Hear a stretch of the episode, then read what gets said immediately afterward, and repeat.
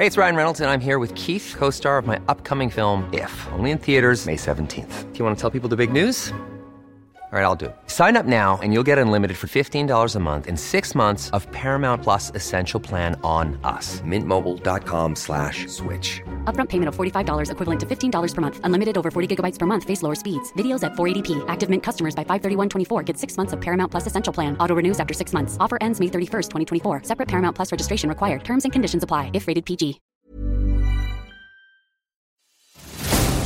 Cada noche los expertos se reúnen para debatir, polemizar, desmenuzar a la noticia y a sus protagonistas en una mesa de opinión que saca chispas.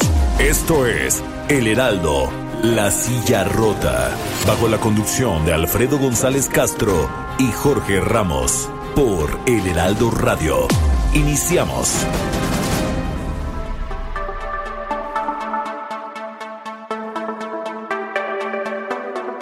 Buenas noches, bienvenidas, bienvenidos a esta mesa de opinión El Heraldo de México, La Silla Rota.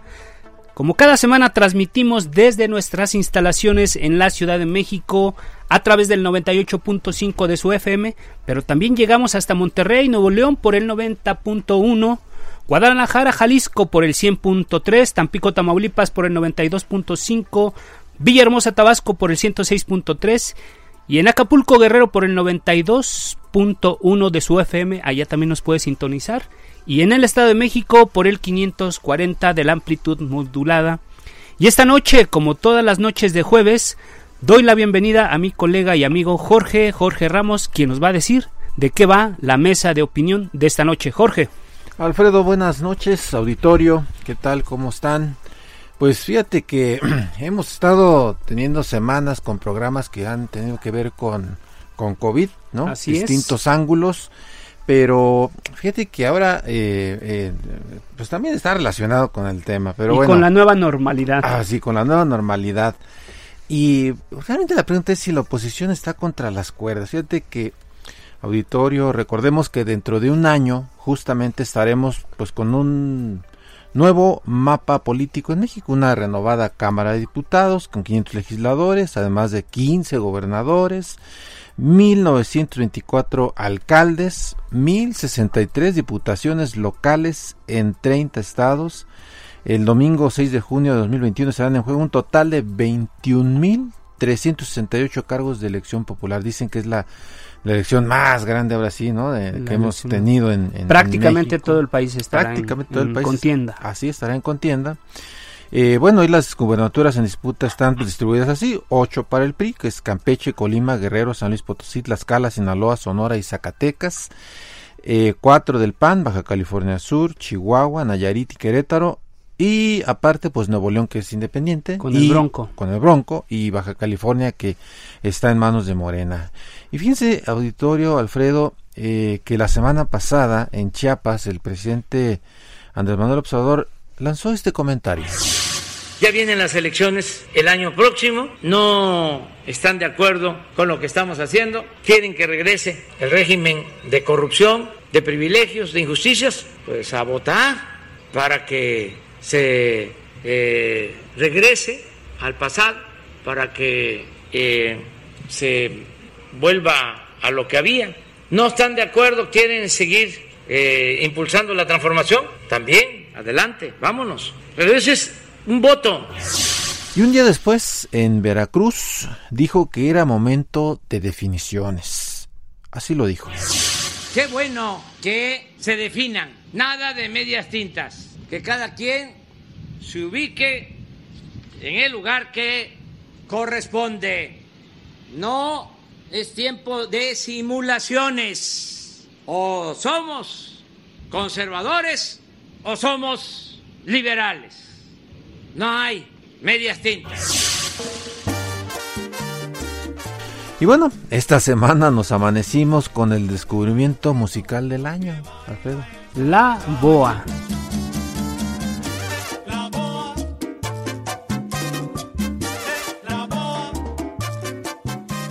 Bueno, ¿y quién mejor para hablar de este tema que uno de los protagonistas en este momento de la escena política? Damos la bienvenida a Marco Cortés, él es presidente nacional del Partido Acción Nacional. Marco, gracias por estar esta noche con nosotros, por, por aceptar la invitación y bueno, pues eh, hay mucha hay mucha tela de donde cortar. Con muchísimo gusto, Alfredo, Jorge, muy buenas noches a ti y a todos los amigos que nos escuchan. Pues con mucha preocupación, como millones de mexicanos también, porque nuestro presidente de la República se comporta lamentablemente más como jefe de partido político que como jefe de Estado mexicano. El jefe de Estado convoca a las partes, dialoga con todos, construye y, gobierna para todos, no solo para los que votaron por él o para quienes siguen creyendo en su visión, sino para todos los mexicanos. Y eso es precisamente lo que le ha faltado a López Obrador.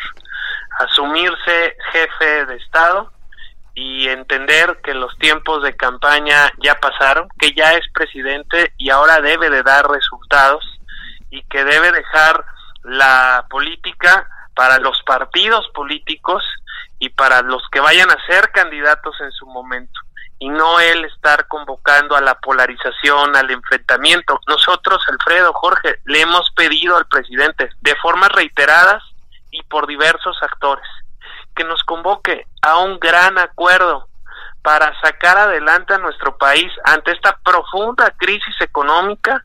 Ya con datos del INEGI se demuestra que tuvimos en el mes pasado la más profunda caída en el crecimiento económico. Y todo esto va a generar muchísimos más desempleos, cierre de negocios y bueno, ¿qué decir del incremento en el número de personas que se están contagiando del COVID y que están falleciendo a consecuencia del mismo? México tiene una altísima tasa de letalidad y pues se nos ha dicho que ya se había aplanado la curva, que ya se había domado la pandemia, que no pasaba nada y bueno, pues hoy México está encabezando los países con más contagios, los países con más fallecimientos y tristemente pues las cosas se ven muy mal gestionadas, muy mal operadas y vemos a un jefe de estado hablando pues de lo que a él no le corresponde hablar que es de la política de los partidos y de las elecciones. A él lo que le corresponde es dar resultados y ponerse a trabajar en lo que sí es muy importante para todas y todos los mexicanos. Fíjate, Marco, que ayer justamente eh, en estos micrófonos eh, el gobernador de Chihuahua, Javier Corral, exigía justamente una respuesta más contundente de Acción Nacional a, estos señalamientos eh, que pues, desde la mañanera o desde el templete en sus eventos hace López Obrador contra el partido. ¿No hace falta más acción de Acción Nacional? Pues estamos con toda la fuerza dándole, buscando hacer valer nuestro peso en la Cámara de Diputados, en el Senado de la República, buscando que el bloque de contención funcione y mantenga intentos de reformas constitucionales. Lamentablemente quedamos muy disminuidos. No tenemos el número de diputados federales o de senadores que quisiéramos tener para en este momento poder generar una mayor contención y fuerza como oposición.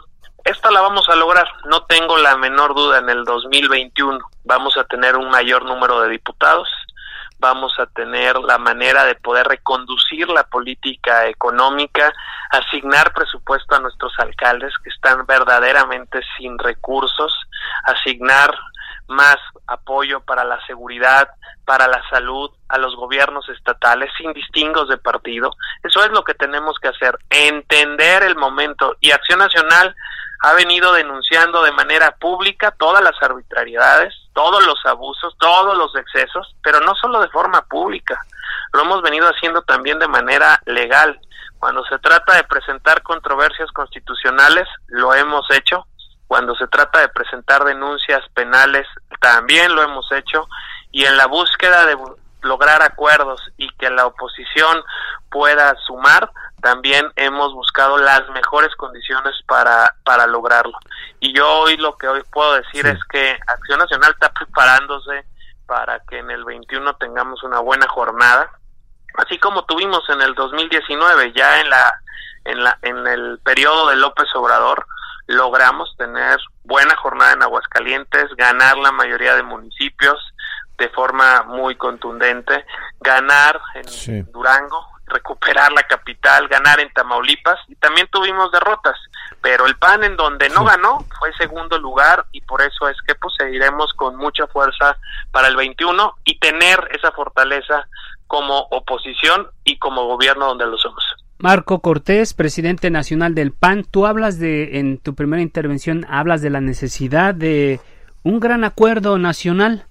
Sin embargo, en lugar de extender la mano desde Palacio Nacional, lo que vemos son acusaciones y arrancábamos este espacio precisamente con, con a manera de chunga con la BOA, pero se trata de una, una, un planteamiento, una denuncia que sale desde Palacio Nacional de que se está creando un bloque opositor en contra de Morena y en contra del presidente. ¿En dónde ves tú la posibilidad de un gran acuerdo cuando en realidad no hay manera, no está la puerta abierta para esto? Primero, lamentarlo porque un jefe de Estado debería de, buscar el gran acuerdo. Debería ser el que dialogue en todas las democracias. El gobierno dialoga con la oposición, construye con los diversos sectores y aquí vemos que no se construye, no se dialoga ni con los partidos ni con otros sectores del, de la población, como el sector productivo, el sector académico, el sector científico, el sector cultural. No se construye, no se dialoga, simplemente se impone. Y México no es el país de un solo hombre. México somos millones de mujeres y de hombres que pensamos distinto y que debemos saber ponernos de acuerdo y esa parte es precisamente la que le ha faltado al presidente López Obrador, tener la altura de miras de entender que México es un país muy plural en donde debemos de construir entre todos, hacer lo correcto, no debilitar instituciones. Nosotros vemos con mucha preocupación cómo cada día, cada semana buscan debilitar una institución más, controlarla, tener este más poder, tener la forma de poder manipular y concentrar el recurso. O sea, de manera muy preocupante, cómo desaparecieron los fideicomisos que dependen del Ejecutivo, que tenían reglas de operación y todo lo ponen para el gasto clientelar sin ningún tipo de reglas, sin ningún tipo de transparencia de quiénes son los beneficiarios, si les está llegando el recurso completo, si no les está llegando, no, no, no se tiene ningún tipo de información. Y esa opacidad es lo que ha caracterizado lamentablemente al gobierno se dijo que se iban a terminar las asignaciones directas en los contratos y hoy lo que vimos que se acabó fueron las las los concursos este para poder acceder a un contrato y todo es por adjudicación directa. Se terminaron casi las licitaciones todo nuevamente la opacidad. Y vemos cómo tristemente pues ese discurso de combatir la corrupción, pues vemos que se desborona cuando gente tan cercana como Rocío le entrega contratos a sus cercanos, empresas nuevas que no tenían experiencia en la materia, o cómo le compran respiradores al hijo de Manuel Bartlett, o cómo cierran la entrada a las energías limpias, cómo hay contratos cercanos a SOED en el IMSS, o sea, un conjunto de cosas que, que finalmente lo que terminan haciendo es decepcionando a millones de mexicanos que de buena voluntad creyeron, confiaron y que hoy ven con mucha preocupación. No solo que no se cumplió la promesa de acabar con la corrupción, con los privilegios de quien está en la clase gobernante, sino que por si fuera poco están tomando muy malas decisiones en materia de política pública y que están generando una profunda crisis económica más fuerte de lo que se debería de ser por la pandemia, porque esta crisis fue generada en el año 2019, cuando no había pandemia. Aquí en México ya había recesión económica, ya había pérdida de empleos y también estamos en una muy profunda crisis de salud porque desmantelaron el seguro popular, porque le quitaron recursos y pues ahora ni siquiera los médicos tienen todo el, equipo necesario junto con enfermeras, camilleros y personal que está enfrente de COVID para poder hacer frente a esta crisis sanitaria. Marco, eh, justamente en este contexto, yo te preguntaría si eh, ya se inició pues el proceso eh, para el 2021, eh, pero tú preverías algo, un choque más fuerte entre la oposición y el presidente del observador. Él eh, ha insistido eh, no, no, es la primera vez que lo comenta, pero ha, dicho que pues, son muchos partidos, que para qué se hacen tantos partidos, que con dos partidos que hubiera son suficientes, uno liberal y conservadores. Conservadores y Obviamente él pues, es, el, es el liberal, ¿no? Y, y, y, pues yo no sé si tú te mires como parte del BOA o de ese otro partido conservador, este, pero la pregunta concreta es, ¿tú prevés un choque más fuerte en el 2021? Y ojo, ¿eh? Siempre ha habido polarización, pero ¿no temes que pudiera desbordarse y que pueda haber hasta violencia eh, el año que entra? Qué incongruencia, porque el presidente está impulsando e impulsó pues la creación de nuevos partidos. Estuvo hasta en una asamblea de uno de estos nuevos partidos. El otro viene, por ejemplo, con gran afinidad por parte de redes sociales progresistas también este y trae el otro que tiene que ver con con los cristianos, que era el encuentro social. O sea, si alguien está haciendo más partidos, es el presidente López Obrador. Esa es la incongruencia total. Si alguien está fomentando la pulverización del voto para después tratarlos de captar o cooptar en la Cámara de Diputados, precisamente es el presidente López Obrador. Y nosotros lo que creemos es que hoy tenemos que concentrar esfuerzos, todos aquellos que estamos verdaderamente preocupados por la mala conducción del país para poder reconducirla. Entonces, el problema de la incongruencia es cuando dices una cosa y haces otra, y el presidente está exactamente haciendo eso. Marco, Insisto, perdón, ¿no temes que haya violencia el año que entra? No, yo con lo que creo es que va a haber una muy alta participación. Yo lo que espero es que la gente sí se volque a las casillas con libertad. No me refiero a la gente que va presionada, manipulada porque recibe algún tipo de programa social y la obligan a ir porque a su amenaza de quitárselo. No, me refiero a toda la gente que de forma voluntaria, comprometida, auténtica, va y vota. Yo creo que va a ser un gran número de personas porque la preocupación respecto a lo que está pasando en el país está creciendo a pasos agigantados y eso es lo que va a permitir construir una nueva mayoría en la Cámara de Diputados que permita darle la pluralidad al Congreso que tiene nuestro país. A manera de reflexión, Marco, tú decías hace hace unos minutos que bueno, pues si ves a, al PAN muy muy disminuido en el Congreso de la Unión sobre todo, pero uno ve situaciones como la que ocurrió en Jalisco, donde un gobernador, Enrique Alfaro, se revela contra el presidente y acusa, responsabiliza a Morena de ser ellos los artífices de la inestabilidad que está viviendo aquel estado, y días después sale un grupo, un bloque de gobernadores, incluidos algunos de, de ustedes del Partido Acción Nacional, y lo respaldan pero no vemos a la oposición desde el Congreso, desde el centro del país, sumándose a esto. Entonces, más bien la reflexión y es esto, la pregunta es, ¿por qué no aprovechar esos momentos para hacer precisamente hacer crecer a esta oposición que está muy disminuida en el Congreso? Porque lo que es importante, en lo que no debemos de caer, es en el juego diario de la distracción. No debemos de caer en el BOA, no debemos de caer en el avión presidencial y en todas las diferentes eh, locuras que lo único que provocan es distraer a la gente importante. Lo que es importante, en lo que estamos concentrados, es en hablar de cómo vamos a hacer para recuperar todas las empresas, todos los negocios, todos los microempleos que se han venido perdiendo. ¿Cómo le vamos a hacer para que la gente regrese a tener su trabajo? Eso, de verdad, es el tema. Y es de lo que no quiere hablar el presidente López Obrador. El presidente no quiere hablar de cómo está gestionando la pandemia, del número de muertos, de las crecientes infecciones, de la alta tasa de letalidad, de sus incongruencias, del fallo en todos los cálculos que han hecho. El presidente no quiere hablar de seguridad, de eso es de lo que Acción Nacional está hablando y hemos hecho foros con especialistas, con expertos, porque no solo se trata de señalar, sino también de proponer. Y estamos sugiriendo, después de escuchar a expertos, a especialistas, soluciones para poder enfrentar esta realidad y además estamos poniendo el ejemplo.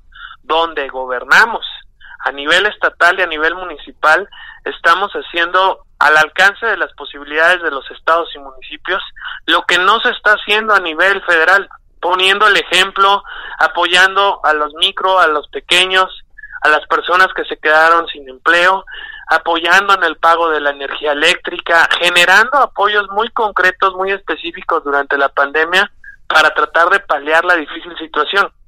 Eso es poner el ejemplo y eso es hacer lo necesario en, desde la oposición para lo que sí es importante. El presidente es experto en distraer a la opinión pública, toda la gente, para que hablemos de todo, pero a la vez no hablar de nada, para que se hable de lo irrelevante y no de lo realmente importante.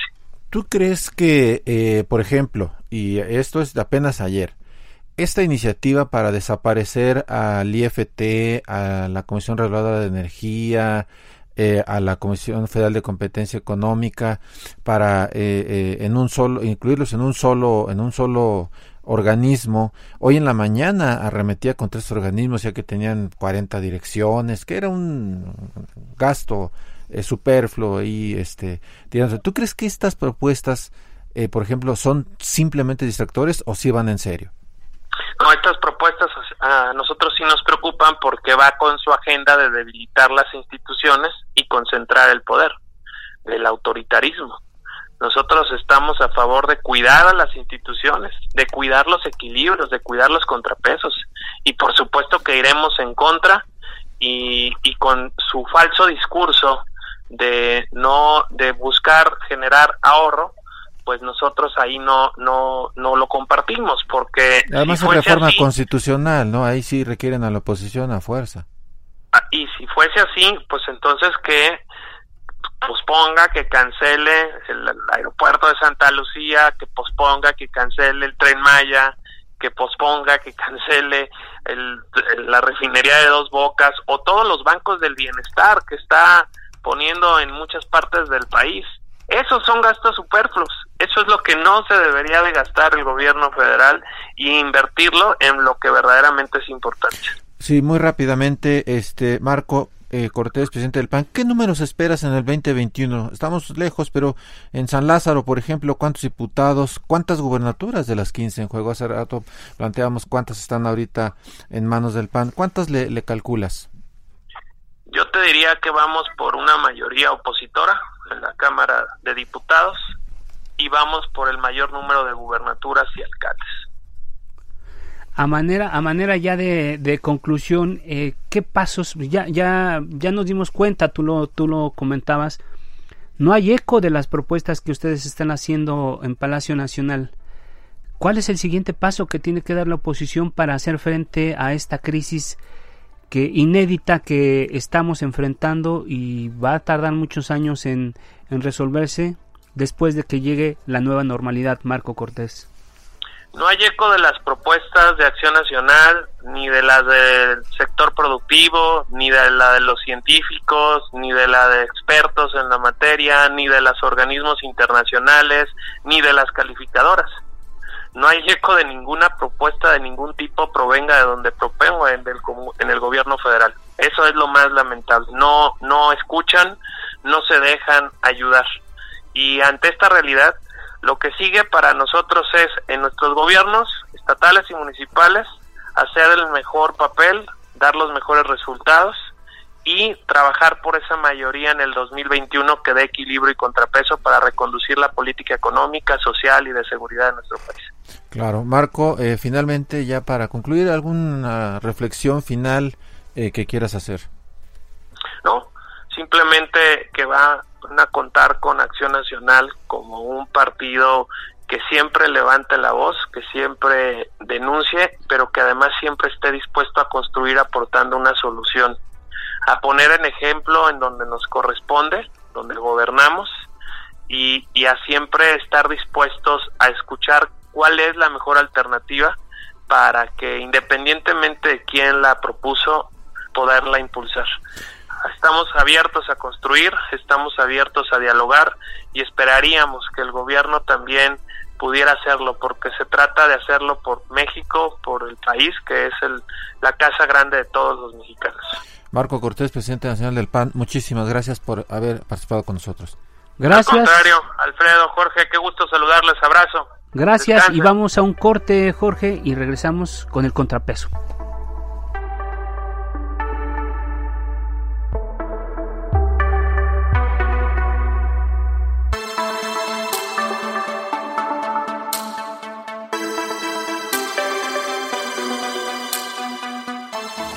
Esto es Mesa de Opinión, La Silla Rota. La polémica y el debate continúan después del corte. No te vayas.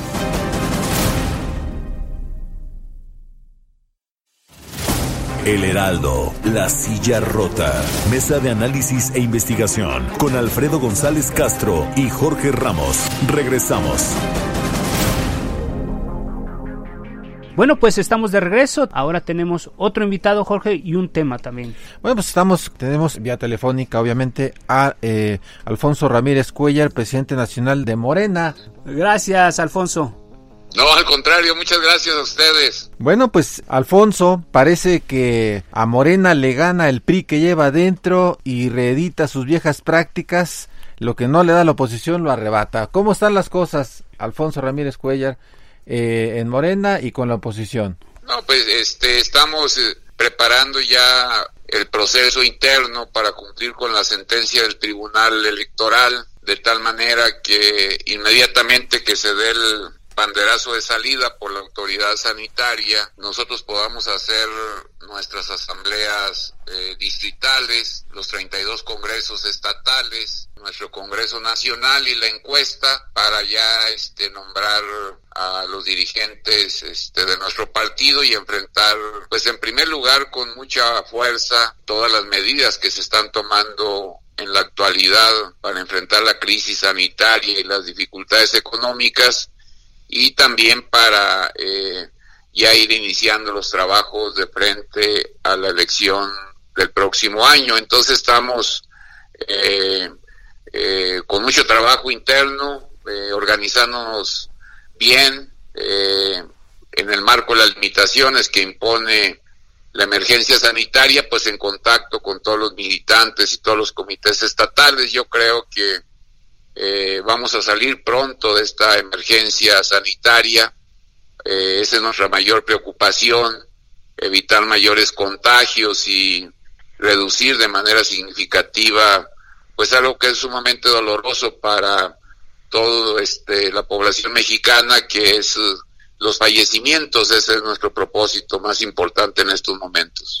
Alfonso Ramírez, pues tú tienes relativamente poco en la presidencia del partido y mi pregunta sería, ¿ya terminaste de, de llegar? Porque creo que hubo varias dificultades que se presentaron, incluso tu, tu designación fue impugnada, eh, había otros No, jugadores. no, ya estamos este, con toda la fuerza de la institucionalidad y el reconocimiento de absolutamente todos los eh, órganos electorales. Eh, eh, estamos haciendo un trabajo muy intenso.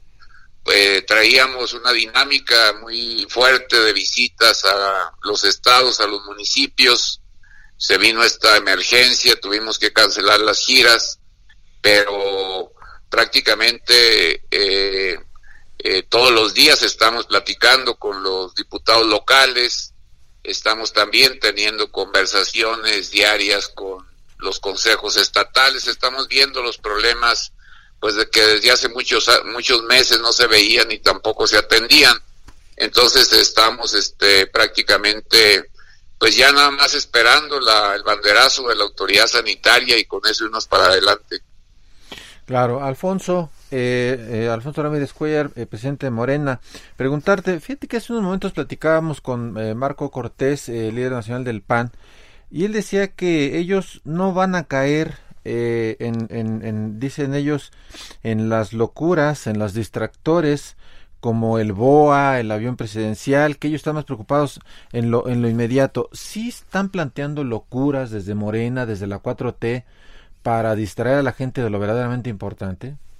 No, nosotros estábamos este, eh, metidos junto con el gobierno, cada quien en el ámbito de sus eh, facultades, pues para garantizar el éxito de los programas que están ayudando atenuar el dolor, las dificultades este, eh, de esta crisis económica y sobre todo pues reforzando también donde podemos este eh, eh, toda la estrategia para reducir en forma sensible pues este los afectados por la por la pandemia entonces nosotros estamos metidos en eso no no no estamos discutiendo otras cosas también lo que estamos pues es buscando qué eh, convivencia y qué tipo de, reglas del juego, eh, qué institucionalidad se debe de crear inmediatamente después de que salgamos de la emergencia económica. Yo creo que, que esos también pues son debates importantes que tenemos que estar presentando en Morena. Entonces, eh, pues ya lo de las elecciones ya vendrá en su momento. Ahorita lo primero es atender la tragedia, la tragedia humana, sanitaria y, y la tragedia de la pérdida de empleo, de las dificultades de las empresas, de muchísimas familias que están con serios problemas para tener un ingreso eh, que les permita pues alimentarse en primer lugar, eh, atenderse en los servicios de salud y este y pues mantener el ritmo eh, de actividades que traían antes de la de la emergencia. Creo que esos son los puntos donde Morena está metido en estos momentos. Eso que tú dices, Alfonso Ramírez Cuellar, es muy importante porque no hay, no hay partido político, no hay tendencia política que no esté ocupado precisamente de atender esta agenda, haciendo propuestas y todo. Sin embargo, nosotros vemos que, que en Morena, aparte de esta agenda, pues no deja de haber como ciertas eh, fricciones. El fin de semana Jacob Polemski pues te arremetió en tu contra y alborotó a la gallera de Morena. Y bueno, desde que llegaste tú a la dirigencia, pues prácticamente siguen del chongo y ahora sabemos que están auditando millones de pesos en adquisiciones inmobiliarias de precisamente de Jacob Polemski. ¿Cómo está esta, esta situación? No, pues es un procedimiento normal, rutinario. Eh, la presencia mía en la dirigencia de Morena, pues es una garantía de eh, respeto, de absoluta libertad, sin ninguna cortapisa, para eh, presentar propuestas políticas, para organizar de mejor manera el debate, pues para enriquecer la discusión y la conversación al interior de nuestro partido. Aquí creo yo que ese es el clima de diálogo que tenemos que, que desarrollar y que desplegar. Y pues este la vida cotidiana pues también te lleva a revisar eh, eh, los aspectos administrativos. Es una situación normal en todas las organizaciones y en los partidos también. Y en ese sentido, pues simple y sencillamente lo que se está concluyendo es un proceso de entrega-recepción que se inició desde el mes de, de marzo y en eso estamos, este, simple y sencillamente no hay acusaciones contra nadie. Eh, eh, ya las instancias eh, civiles o judiciales o penales o la propia el propio órgano jurisdiccional de nuestro partido pues ya tendrá que este ya tendrán que resolver lo que lo que proceda pero no no es algo extraordinario simple y sencillamente pues es la garantía de que aquí este hay un respeto absoluto eh, y un estímulo también para que se generen mayores propuestas de políticas públicas que benefician a nuestro país y creo que eso no debe espantar eh, absolutamente a nadie. Una de las discusiones era precisamente porque o debate o análisis era, qué iba a pasar con las eh, las sedes del partido. Entiendo que eran tres edificios los que estaban en veremos. ¿Qué va a pasar? ¿Qué, ¿Cuál es tu idea de, de estas propiedades de, de Morena que tiene actualmente y que bueno pues tú has dicho en otro en otras ocasiones que no las necesitan. Ah no pues se van están revisando es que los acuerdos del comité ejecutivo pues no no tomaron ninguna decisión más que aquella que tiene que ver con con la revisión de los avalúos tanto de este, lo que está comprometido en las entidades federativas como lo que existe en la Ciudad de México entonces, no, no, todavía no hay ninguna resolución. Ya los reportes al Comité Ejecutivo Nacional, pues se tendrán que dar y en ese sentido, pues este, eh, estaríamos ya, eh, pues sobre todo, por sobre todas las cosas, a mí lo que me, me interesa es de que haya una transparencia, una pulcritud, eh, una convicción eh, de que las, las cosas se hagan bien, eh, y eso es porque Morena pues tiene que ser el ejemplo, no puede andar de candil de la calle y oscuridad de su casa.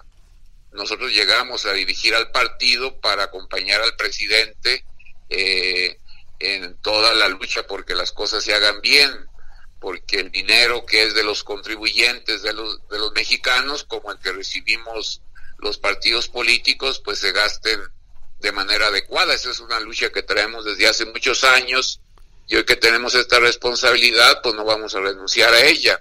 Yo creo que pues nosotros no acusamos a nadie, no señalamos absolutamente a ninguna persona, simple y sencillamente lo que está haciendo el comité ejecutivo pues es una cuestión de trámite, ¿no? Claro. Alfonso, eh, ¿tú qué piensas del BOA? Y dos, eh, Marco Cortés dice que eh, ellos eh, van a obtener una mayoría en San Lázaro y también van por una mayoría en las gubernaturas en el 2021. No, pues yo creo que pues es la aspiración de todos los partidos, ¿no? Pues yo creo que ellos están en su derecho de, tener estas pretensiones. Eh, eh, las mediciones que existen actualmente indican que Morena pues este conquistará la mayoría absoluta de las 15 gubernaturas que tendrá este eh, la ratificación de su condición mayoritaria en la Cámara de Diputados. Entonces, pues ahorita yo creo que este eh, pues todos todos este están en la idea de, de prepararse de mejor manera para eh, obtener los triunfos en 2021 y ya la ciudadanía pues ya decidirá. Lo que importa es de que se lleven a cabo bien las cosas, se respete la institucionalidad, el financiamiento sea un financiamiento adecuado eh, y de esta manera pues este el país sale fortalecido y nuestra democracia también cobra mayor relevancia. Tú ves muy chaparrita. Tiene este el derecho de, de proyectar sus intenciones electorales como mejor considere. ¿Dirías que son sueños guajiros?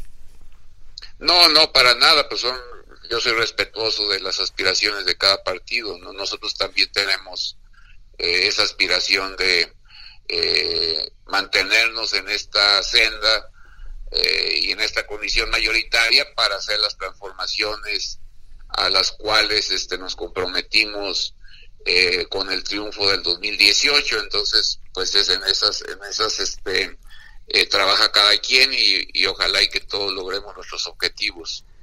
¿Y, qué opinión te merece este esta aparición, parece que espontánea de este de este bloque opositor, ahora denominado como el BOA? Pues este a mí lo que me preocupa es eh, que estén señalando la posibilidad de recurrir a instancias extranjeras. Creo que eso sí es violatorio de la Constitución de, nuestras propias leyes electorales. Nosotros los mexicanos pues debemos saber eh, autogobernarnos este, sin que se inmiscuya ningún poder o potencia extranjera. México ha sido respetuoso de los procesos electorales de otros países. Con Andrés Manuel eh, se ha ratificado y se ha reforzado ese respeto. Nosotros como mexicanos no nos metemos en ningún otro lugar y no quisiéramos que aquí en el país este alguien interviniera, ¿no? Pero tú sí crees que se está creando eso como una especie de, de bloque. ¿Sí, ¿Sí le das crédito a ese documento que nos dieron a conocer recientemente? Pues mira, mientras todo se haga de manera institucional, a mí no me preocupa nada, ¿no? Y no se viole la constitución y la ley, no se desestabilice al país, pues yo creo que cada quien este, eh, eh, tenemos que sujetarnos a lo, a lo que marca la legislación en México. De acuerdo. A ver, pero este es muy interesante el planteamiento que haces. Dices, no te preocupa el BOA siempre y cuando sea en el ámbito, digamos, institucional y dentro de la, lo que las leyes marcan. Pero así como lo presentaron, pareciera como un gran complot. Pues no, no, no estoy muy enterado, la verdad, este, eh, lo que, eh, pues a mí me, me, preocupa que eh, se genere desestabilización en el país, me preocupa que este siga esta actitud de algunos gobiernos estatales muy agresiva, me preocupa toda esta situación que puede alterar la vida institucional, eso me preocupa. Eh, en estos momentos, pues yo creo que tenemos tareas muy urgentes, que es esta emergencia económica, eh, económica y estas dificultades sanitarias. Y pues ya a partir del primero de septiembre, que inicia el periodo electoral, pues este ya los órganos electorales pues tendrán que hacer las investigaciones que consideren pertinentes. Alfonso, pero ¿no crees que es el presidente el que está digamos, eh, propiciando este clima de enfrentamiento? No, al contrario, yo creo que, el presidente de la República ha tendido, sigue tendiendo puentes absolutamente con todos, eh, y esto, este, eh, pues es una garantía de estabilidad. Yo creo que a pesar de todos los problemas, la conducción política que ha llevado este, el presidente de la República, pues da muestras de que en el país, a pesar de todos los problemas, pues tenemos un gran activo que es la estabilidad social, que no se ha roto, que seguimos trabajando y eh, en mucho esto se debe a un compromiso de respeto a las libertades que está ejerciendo eh, sin ningún condicionamiento el propio presidente de la República. Entonces creo yo que el comportamiento, la conducta, eh, la vocación que tiene el presidente, pues es una garantía de que el país se va a desarrollar en un clima de estabilidad. Y hablando precisamente de clima de estabilidad, Alfonso Ramírez Cuellar, eh, ¿cuál fue el estatus? ¿Cómo quedaste tú con, con el presidente, con tus correligionarios en el Congreso de la Unión, después de que presentas una iniciativa para revisar la verdadera riqueza o bienes de, pues de la gente que, que, que, tiene cierto poder adquisitivo, cierto poder económico. Y pues prácticamente vimos que en el Senado, en la misma presidencia, pues más bien descartaron la posibilidad de que se, que se hiciera algo parecido. ¿Cómo quedó tu relación con ellos? No, pues estas son luchas que vale la pena dar.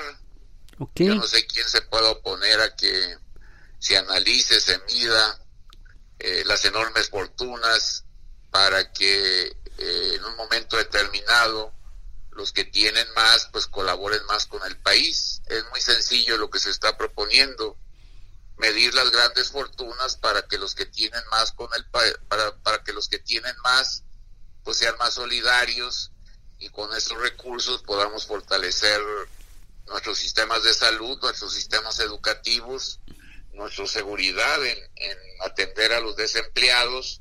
Entonces pues son luchas que este que que vale la pena dar y creo que pues ya que se presente la iniciativa de manera formal a principios de diciembre, que inicie el periodo de sesiones, pues yo creo que se va a dar un debate mucho más informado. Yo no he visto que nadie descarte de Morena estas propuestas, al contrario, creo que todos en Morena estamos luchando porque en México haya un estado de bienestar con un salud, con un sistema de salud fuerte, con un sistema educativo de calidad y, que sea universal, gratuito. Eh, la lucha por el estado de bienestar es la columna vertebral de la propuesta de Morena y eso es lo que nos comprometimos nosotros cuando hicimos campaña para llegar a la presidencia de la República. Entonces esta lucha por, por el estado de bienestar para mí es irrenunciable.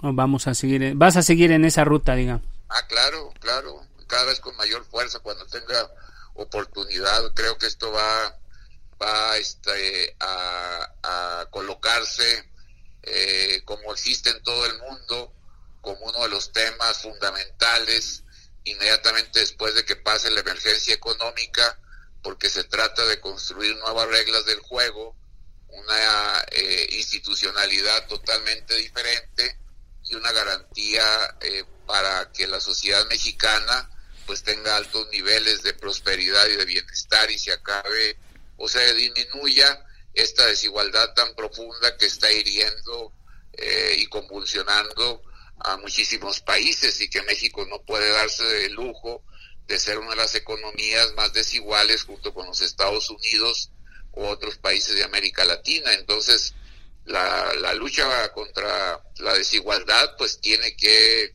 contar con una gran pasión de la mayoría de los mexicanos porque es un flagelo que nos está lastimando bastante. Hablando precisamente de buscar alternativas, ¿ves tú que en el Congreso se retomen algunas propuestas para incrementar impuestos en algunos rubros?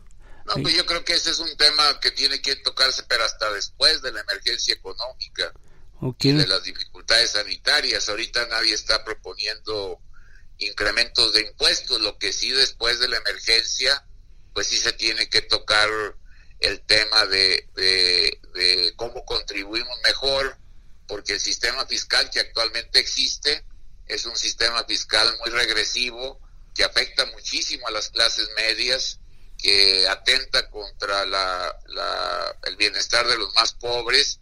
Es un sistema fiscal que tiene que cambiarse porque necesitamos mayor responsabilidad y mayor colaboración también de los gobiernos municipales y de los gobiernos estatales. Todos juntos tenemos que sacar adelante una nueva estructura de justicia fiscal para que los que más tienen pues colaboren más. Sí, incluso fíjate que hay una propuesta de reducir el IVA eh, del 16 al 10%, eh, en donde, bueno, vemos incluso emparentados ahí al, al pan con Morena. Eso es un, ¿Cómo lo verías? Pues no, no, no, no, creo que no se ha presentado, es una, es una declaración de prensa, pero pues todo se tiene que debatir. Ok. Lo principal es de que tengamos dinero para financiar un estado de bienestar. Eso es lo más importante, que México cuente con un verdadero sistema de salud. Claro. Yo creo que la experiencia más importante que estamos viviendo ahora es la tragedia de los sistemas de salud en el mundo y en México también y es por el abandono de muchas décadas de que se dejó deteriorar, eh, no se hizo absolutamente nada ni por la prevención eh, y mucho menos por el fortalecimiento del tercer nivel en materia de salud. Yo creo que eh, esta es el gran, la gran lección de que no podemos salir de esta crisis con los mismos niveles de, de financiamiento.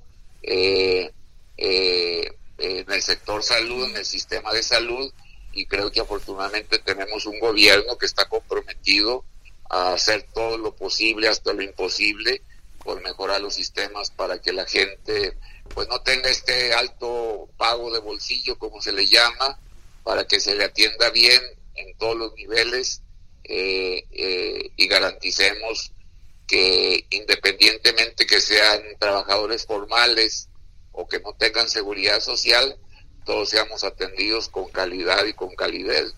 Alfonso, ya para ir cerrando, tenemos un minutito, eh, un par de preguntas nada más muy concretitas. Eh, ¿No temes que eh, el año que entra, ante esta polarización, pueda haber violencia en las elecciones? Y dos, el canibalismo por las candidaturas en Morena nunca se han llevado muy bien. Eh, ¿cómo, lo, ¿Cómo lo avisoras? No, yo creo que el presidente de la República es una garantía de estabilidad eh, y de convivencia política eh, civilizada e institucional. Yo creo que este es el gran activo que tiene México. Eh, vemos otros países convulsionados por protestas, por violencia. Afortunadamente aquí en, en nuestro país este clima de estabilidad, a pesar de los problemas, pues está garantizado. Y lo otro, pues este, yo creo que Morena es el partido que mejor resuelve sus candidaturas. Entonces va a ser muy transparente, se va a garantizar el derecho de todos los militantes a participar, se va a dar una apertura mayor a los jóvenes, a la lucha de las mujeres para que estén representadas en el Congreso y en los órganos de gobierno eh, eh, a nivel este, de los ejecutivos estatales o municipales. Entonces yo creo que vamos a prepararnos bien, pero pues en estos momentos lo más importante es salir de esta emergencia con menos, menos personas contagiadas, menos enfermos y sobre todo, y sobre todas las cosas, pues menos fallecimientos, que es lo que más le duele a la sociedad mexicana y a nuestras familias. Pues muchas gracias, Alfonso Ramírez. Al contrario, muchísimas gracias a ustedes. Gracias por, por tomarte el tiempo para estar con nosotros. Él es el presidente nacional de Morena. Y bueno, Jorge, llegamos al, al final de, de, este espacio. Eh, no sin antes, no sin antes agradecer a quienes lo hacen posible. Isaías Robles en la información, Orlando Oliveros en la producción y Jorge Aguilar en los controles técnicos. Los esperamos el próximo jueves a las 10 de la noche en estas mismas frecuencias y el martes pues aprovechamos para hacer el gol en la mesa de opinión a fuego lento donde conduzco ese espacio junto con Isaías Robles y bueno, no nos resta más que decirle descanse. Buenas noches, no se les olvide ser felices y quédense en casa. Esto fue El Heraldo, la silla rota, por El Heraldo Radio